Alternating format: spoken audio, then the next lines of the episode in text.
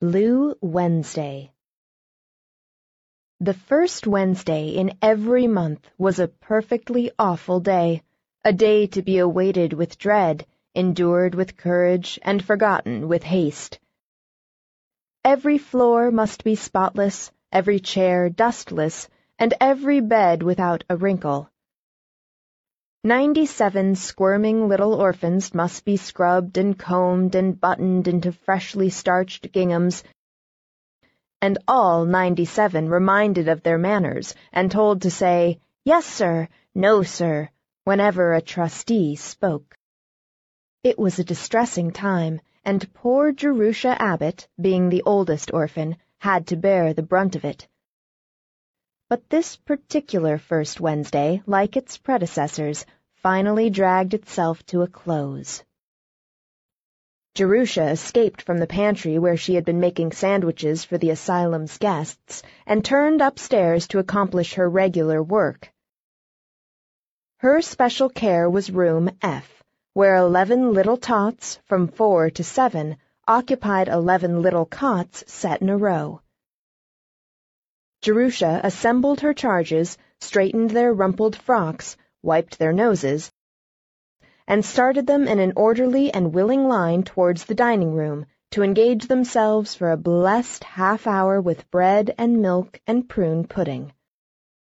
Then she dropped down on the window seat and leaned throbbing temples against the cool glass.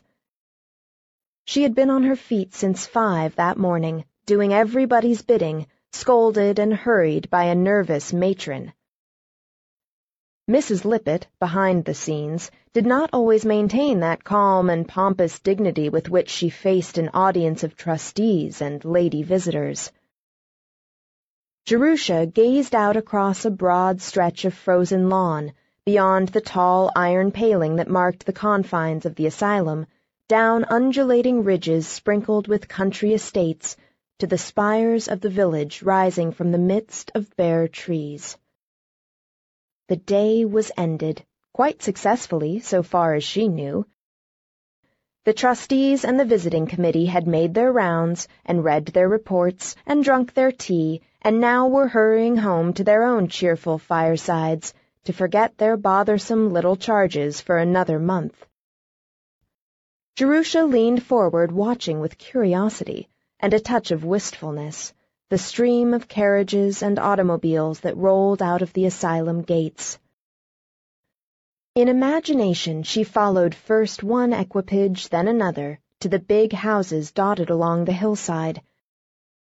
She pictured herself in a fur coat and a velvet hat trimmed with feathers, leaning back in the seat and nonchalantly murmuring, Home, to the driver but on the doorsill of her home, the picture grew blurred.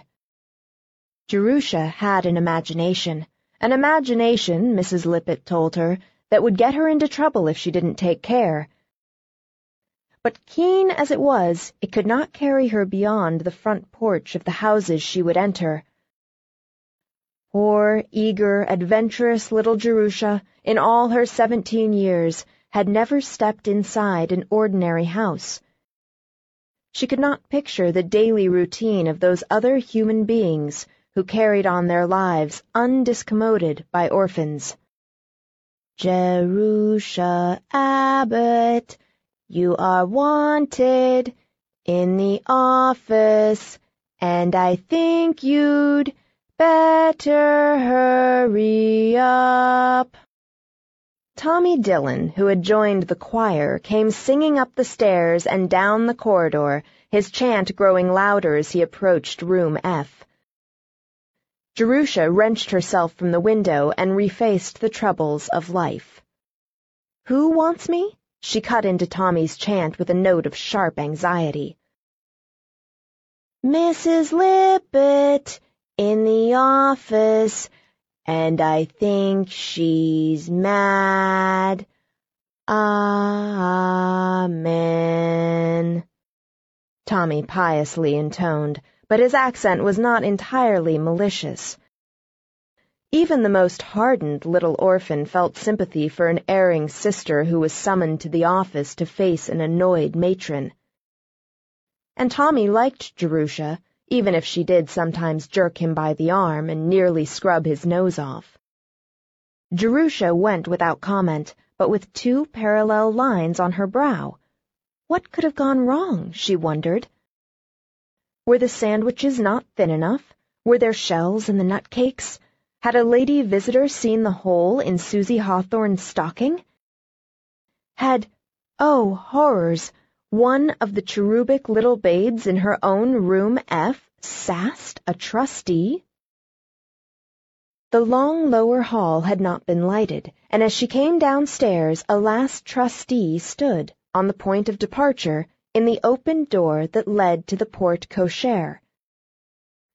Jerusha caught only a fleeting impression of the man, and the impression consisted entirely of tallness. He was waving his arm towards an automobile waiting in the curved drive. As it sprang into motion and approached, head-on for an instant, the glaring headlights threw his shadow sharply against the wall inside. The shadow pictured grotesquely elongated legs and arms that ran along the floor and up the wall of the corridor. It looked, for all the world, like a huge, wavering daddy longlegs. Jerusha's anxious frown gave place to quick laughter. She was by nature a sunny soul, and had always snatched the tiniest excuse to be amused. If one could derive any sort of entertainment out of the oppressive fact of a trustee, it was something unexpected to the good.